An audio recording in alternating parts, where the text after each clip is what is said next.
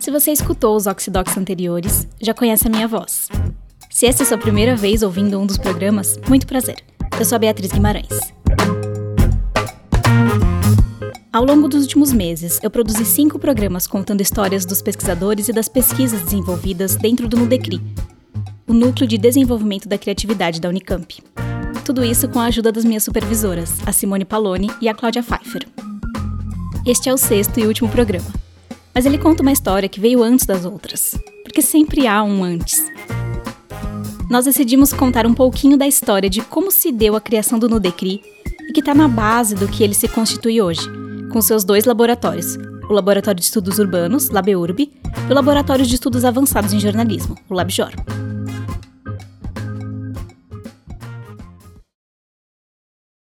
Posso dizer que conheço o Nudecri faz dois anos, isso porque eu entrei para fazer mestrado no LabJOR em 2017. E de lá para cá eu tenho convivido com os pesquisadores e alunos do LabEurb também, por conta da proximidade entre os dois laboratórios. Mas a verdade é que antes de começar a produzir esse programa, eu sabia pouco ou nada sobre a história do núcleo.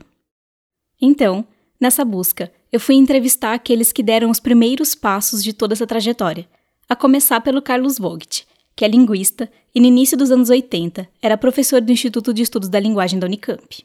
O Nudecri, nós o criamos, quer dizer, a ideia surgiu em 1983, quando era reitor o professor Pinotti. Era o momento em que estavam surgindo e sendo implantados os núcleos que constituíram parte do programa do Pinote na reitoria. Então, nessa época, nós, eh, eu, o João Batista da Costa Guiar, que, que é, era artista gráfico, né? começamos com essa ideia de criar um, um núcleo e um núcleo que eh, chamamos desde logo exatamente de Nudecri. O Nudecri foi criado oficialmente em 1985, em sintonia com a proposta dos núcleos interdisciplinares de pesquisa da Unicamp. A professora Eni Orlandi e o professor Eduardo Guimarães eram colegas de departamento do Vogt, lá no Instituto de Estudos da Linguagem, e faziam parte do grupo que embarcou na ideia do Nudecri. Eu conversei com eles também para resgatar essa história. E era esse o espírito, vamos dizer, dos núcleos, que era, ao mesmo tempo, de movimentar a universidade é, em torno, vamos dizer, de programas que sim exigiam conhecimento, exigiam projetos de pesquisa, etc., ao mesmo tempo é, proporcionasse uma relação com a, a sociedade, vamos dizer, de uma maneira clara justamente nos núcleos a gente faria essas relações interdisciplinares, primeiro com outros colegas, né, que trabalhassem em, outras áreas, mas se o projeto da gente se interessava ao projeto da gente, a gente convidava, a gente convidou, mas veja, isso nos anos 90.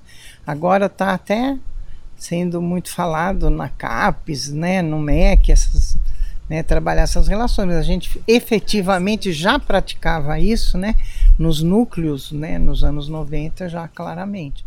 Nesse sentido, eu não posso deixar de fazer uma menção assim elogiosa ao Carlos Vogt, né? Porque eu acho que ele é uma pessoa que sempre teve uma visão, né, vanguardeira, eu diria, no sentido de ver um pouco uh, no futuro, né? Assim, como as coisas andam para o futuro, né? O objetivo do Nudecri, em particular, era desenvolver projetos interdisciplinares que tivessem como fio condutor justamente a criatividade, como o próprio nome já diz. Porque havia uma vontade de abrigar ações criativas e artísticas que não se encaixavam perfeitamente dentro dos cursos regulares oferecidos, como conta o Eduardo. E de criar um espaço que, que abrisse para ideias variadas né, e um, uma certa para novidades dentro do, da, da, da, das ciências humanas, da relação das ciências humanas com as outras ciências, da relação das ciências humanas com as artes. Nesse período inicial do Nudecri, aconteceu uma intervenção artística chamada Vai Rolar, que foi bem marcante nessa trajetória.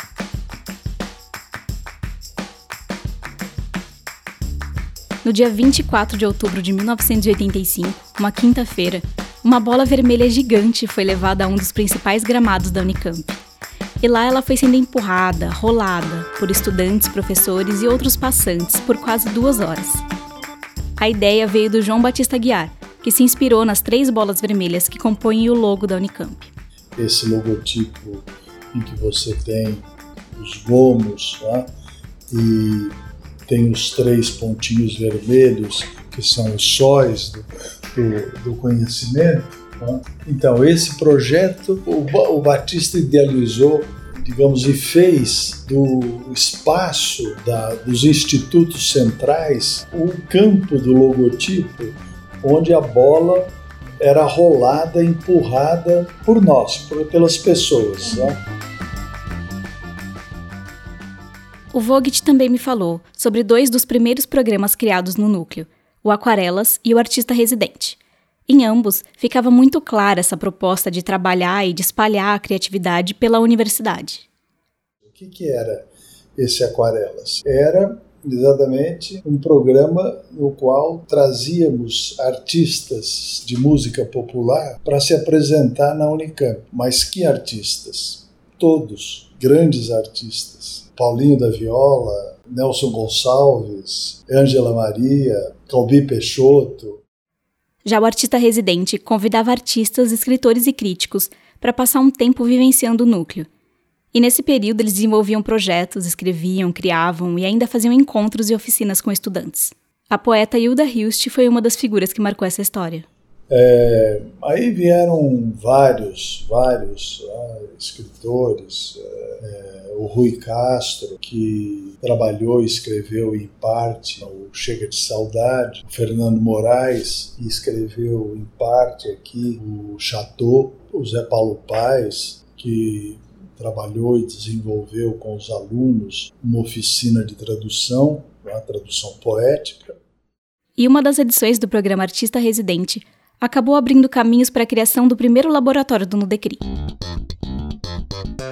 Quando estava como residente, o arquiteto Juan Villar desenvolveu um protótipo de habitação popular a partir de uma técnica de construção com cerâmica. Essa técnica gerava moradias de baixo custo de fácil execução, podendo ser erguidas em mutirões. E aí surgiu a ideia para o laboratório de habitação, criado em 86. Ele reunia um conjunto de arquitetos dedicados a pensar justamente essas possibilidades de moradia popular. Alguns frutos desse trabalho podem ser vistos ainda hoje na Unicamp. Por exemplo, a Casa do Lago é? é um projeto uh, do, do DECRI, desenvolvida nesse núcleo. Parte das instalações do LabUrb foi feita também por esse, esse projeto. E, em particular, a obra maior deles na Unicamp foi a moradia estudantil. Em 1990, o Vogt se tornou reitor da Unicamp e deixou a coordenação do núcleo nas mãos da ENI. E aí, é claro, eu não queria ser só administrativa, né? Eu nem uhum. sei ser só isso. Então, eu, a proposta minha foi de, tá bom, então a gente é, propõe um projeto, uma pesquisa, né? E, e aí o projeto de pesquisa foi justamente a criação do Laboratório de Estudos Urbanos. Começava assim, em 1992, a construção do Laboratório de Estudos Urbanos, o LabEurb. Aí a, a, gente chegou à conclusão é, que é, era um momento de produzir uma mudança no curso, né? É, do, do núcleo para certas situações em que no, passaram a nos interessar. E aí nós conversamos é, sobre, o que era reitor nesse momento, sobre esse redirecionamento é, e sobre a criação, nesse processo, de, de um laboratório específico para pensar o problema da cidade, não simplesmente questão ou arquitetônica ou de habitação, mas pensar a questão da cidade e a partir daí formar um conjunto de pessoas é, com a perspectiva de refletir sobre a cidade, é, pensar a questão da cidade a partir das questões de linguagem, uhum. que era o lugar de origem do Vogt, meu, da Eni e de outros. Né? Para nós significava trazer a questão da linguagem para trabalhar com a questão da cidade e dessa forma, né, interdisciplinar, em relação à própria sociedade, como é que vivia a cidade, como é que a cidade também podia trazer conhecimento para a gente em relação à linguagem. Como a Eni e o Eduardo disseram, esse laboratório tinha o objetivo de pensar a cidade.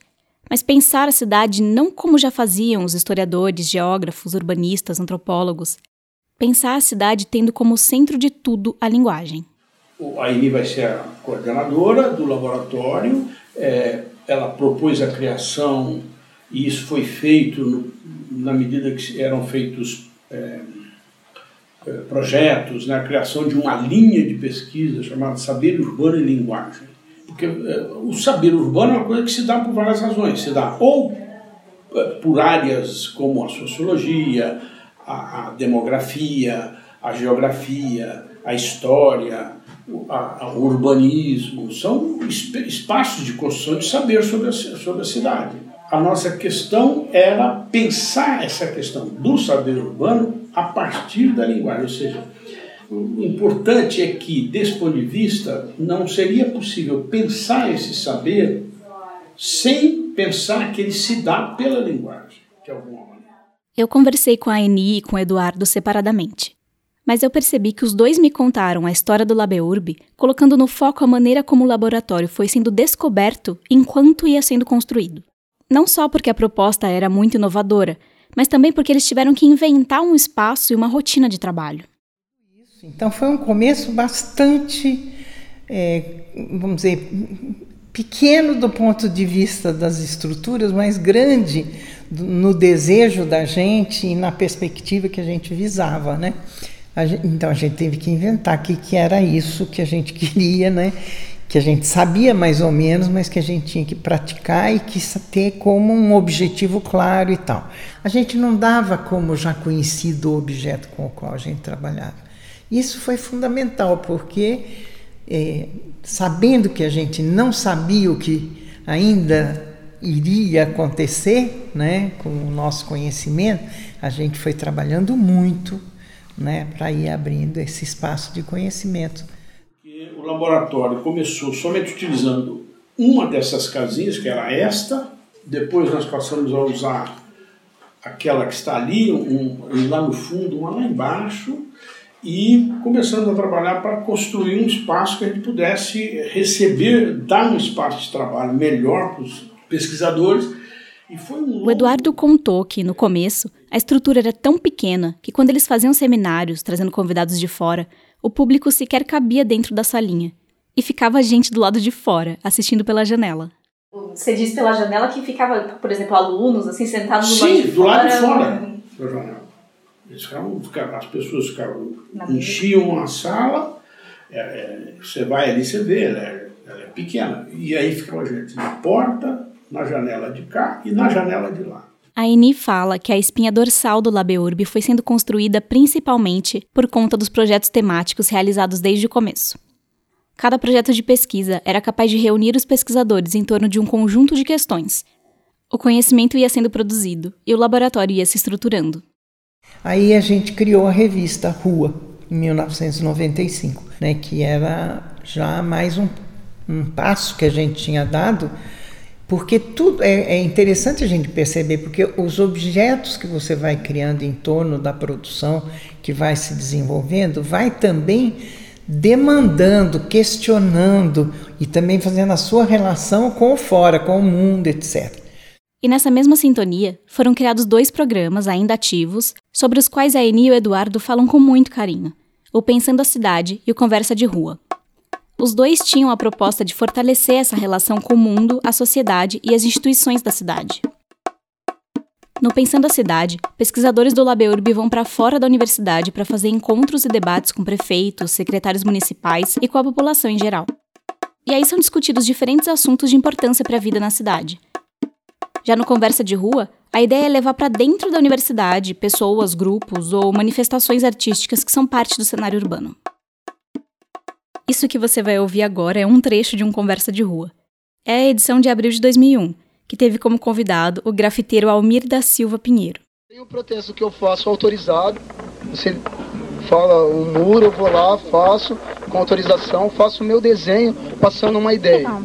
E tem o protesto que a gente faz, o não autorizado não é que eu vou pegar o muro da tua casa.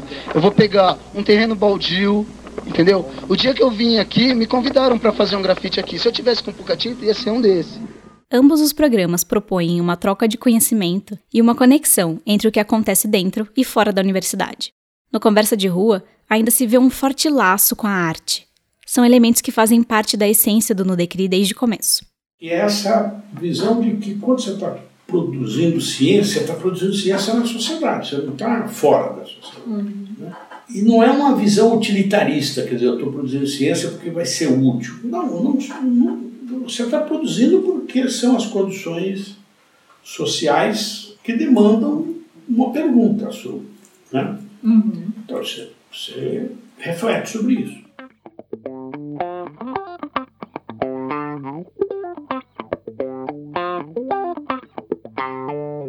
Quando Vogt deixou o cargo de reitor, ele voltou a ter tempo para se dedicar às atividades do Nudecri. E começou a amadurecer uma ideia que ele havia pensado junto com os jornalistas Alberto Dines e José Marques de Mello. O Zé Marques era professor da USP, né? o Dines, jornalista famoso, importante, né? com um currículo de ação e criação é, fundamental na história do jornalismo brasileiro, quando ainda era reitor, uma vez o Vogt se encontrou com Dines durante uma viagem a Portugal. E lá eles já começaram a esboçar esse plano. Conversamos muito em Portugal com a ideia de criarmos uma instituição que, que pudesse abrigar um programa de jornalismo nos moldes do que é o jornalismo, o ensino do jornalismo nos Estados Unidos, é, em nível de pós-graduação e assim concebemos o Labijor. A ideia era criar um laboratório que fosse tanto um centro de pesquisa e ensino em jornalismo como um observatório da mídia. E assim, em março de 94, foi inaugurado o Laboratório de Estudos Avançados em Jornalismo, o LabJOR. O Vogt conta que foi feito um grande evento chamado A Imprensa em Questão, e lá estavam diversos jornalistas e empresários da comunicação. Tanto Alberto Dines como José Marques de Mello faleceram no ano passado. Eles foram e são grande parte da história do Labjor, além de serem importantes referências na pesquisa e na prática do jornalismo. Eu achei esse trecho do Dines falando sobre o Labjor durante o evento de aniversário dos 20 anos do laboratório. O Labjor veio para ficar. Isso eu disse em 94. E 20 anos depois eu, eu reparei que eu estava certo. E que nós temos que agora, com toda essa prole, isso não é tarefa mais para mim, é tarefa para você, é, é começar, começar a identificar esses pontos e começar a tratá-los academicamente, cientificamente até. Não, é? É, não, pode, não, não podemos é ficar restritos à pauta de jornal, porque o jornal não discute o jornal. Um dos principais feitos dessa fase inicial foi a idealização do Observatório da Imprensa, um veículo totalmente dedicado à crítica da mídia. O projeto nasceu no Labjor em 1996, encabeçado pelo Dines, e hoje é uma iniciativa tocada pelo Projor, o Instituto para o Desenvolvimento do Jornalismo. E assim como o LabEurb, o Labjor foi se construindo por meio de suas ações, cursos e programas. Inclusive, os dois laboratórios se cruzaram em alguns momentos conforme cresciam. Um desses pontos de cruzamento, que foi essencial para ambos, foi um projeto em comum chamado Núcleo de Jornalismo Científico. Tivemos um grande projeto Pronex em conjunto é, no final dos anos 90, 97 a 2001, 2002.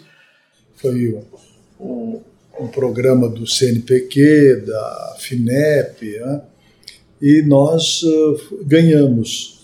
Fomos agraciados na época com um auxílio da ordem de quase 800 mil reais, o que era um monte de dinheiro. Com esse dinheiro é que nós, de fato, alavancamos tudo. Esse projeto trabalhou questões relacionadas às políticas científicas brasileiras, à mídia e à divulgação científica. E também gerou a publicação chamada Produção e Circulação do Conhecimento, em dois volumes. O primeiro foi Ciência, Política e Divulgação, e o segundo foi Estado, Mídia, Sociedade. Como fruto das pesquisas e discussões levantadas nesse projeto, o LabJOR idealizou e colocou em prática o curso de especialização em jornalismo científico, inaugurado em 99. O curso é oferecido em parceria com o Departamento de Política Científica e Tecnológica do Instituto de Geociências e com o Instituto de Artes da Unicamp.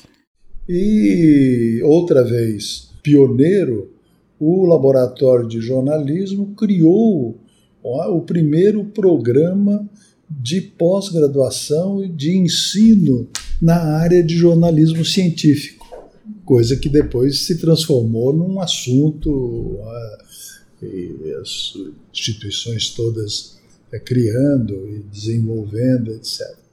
Hoje, o curso, que já está fazendo 20 anos, é uma referência no Brasil. Ele recebe jornalistas, cientistas e outros profissionais interessados em comunicar sobre a produção de conhecimento, tornar públicas as discussões sobre ciência e tecnologia e mostrar para a população em geral que a ciência é parte do cotidiano de todos nós e está muito mais próxima do que parece. Com a chegada do curso, veio também a ideia de criar ou levar para o LabJOR veículos de comunicação que pudessem fazer circular as produções dos alunos e contribuir para a divulgação científica. Nós criamos e lançamos também a revista Consciência, tá? que está aí até hoje. Tá? É, depois, em 2002, nós, é, associados aí também à Sociedade Brasileira do Progresso da Ciência, trouxemos para cá toda a produção editorial da revista Ciência e Cultura. Tá? Bom, e daí a coisa foi a coisa andou. E assim a comunicação da ciência foi se tornando uma das principais marcas do LabJOR. Na metade da década de 2000, alunos e pesquisadores envolvidos com o laboratório começaram a pensar na possibilidade de transformar o LabJOR em mais do que um espaço de produção e comunicação de ciência, mas também um espaço de pesquisa dessa comunicação e dos próprios mecanismos de produção da ciência e da tecnologia.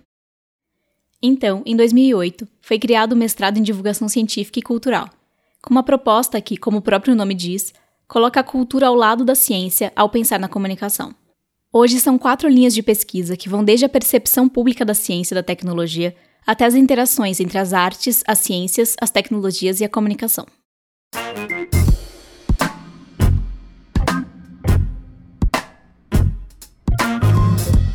As conversas com o Vogt, o Eduardo e a Eni me fizeram pensar no LabEurb e no LabJOR como dois laboratórios irmãos, que nasceram da mesma matriz e foram crescendo, cada um ao seu jeito, mas compartilhando algumas vontades entre si por conta dessa genética.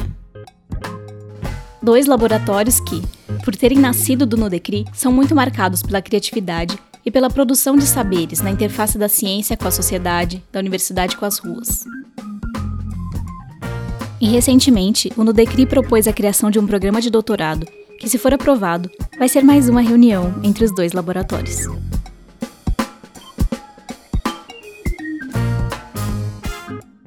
Eles têm propostas hum. bem claramente distintas, uhum. mas existem conexões importantes. A questão do jornalismo é como uma sociedade urbana que está ali. Né? Uhum. A outra coisa é a questão da divulgação científica, que é central para o Labojor, é uma coisa que nos interessa. Ou, como é que eu faço com que o conhecimento sobre cidade que nós produzimos a partir da linguagem alcance a sociedade? Quer dizer, o núcleo ele nasceu com essa vocação para abrigar é, atividades, ações, programas não ortodoxos, isto é, não inscritos necessariamente na linha dos, de cursos regulares, né? desenvolveu-se no sentido de oferecer esses cursos. O Nudecri foi, digamos assim, nesse sentido pioneiro, porque ele trouxe para a Unicamp essas atividades é, que eram, digamos, mais ou menos é, marginais, não é? trouxe para dentro da universidade. Todo o trabalho do Vogt de, de, institucionalizar os núcleos, de ter regimento de carreira, né, da produção da carreira, porque senão virava uma coisa sem forma, sem nada, que ia desaparecer em pouco tempo o Nudecri foi evoluindo para uma atividade na interface com o universo acadêmico. E a criação dos dois laboratórios, depois dessa segunda fase, do LabIurb e do Laboratório de Jornalismo, dão bem a medida né, dessa evolução, dessa transformação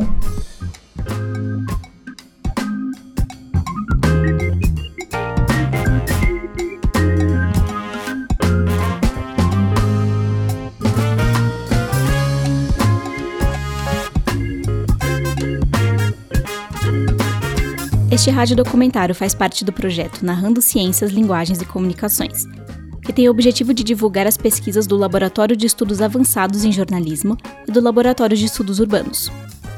Os dois laboratórios fazem parte do Núcleo de Desenvolvimento da Criatividade da Unicamp, o NUDECRI. O projeto é financiado pela FAPESP, pelo programa Mídia Ciência. A produção, a gravação e a edição foram feitas por mim, Beatriz Guimarães, com supervisão das professoras Simone Paloni e Cláudia Pfeiffer. Agradeço aos professores Carlos Vogt, Eni Orlandi e Eduardo Guimarães por terem dividido comigo as histórias do Nudecri e dos laboratórios.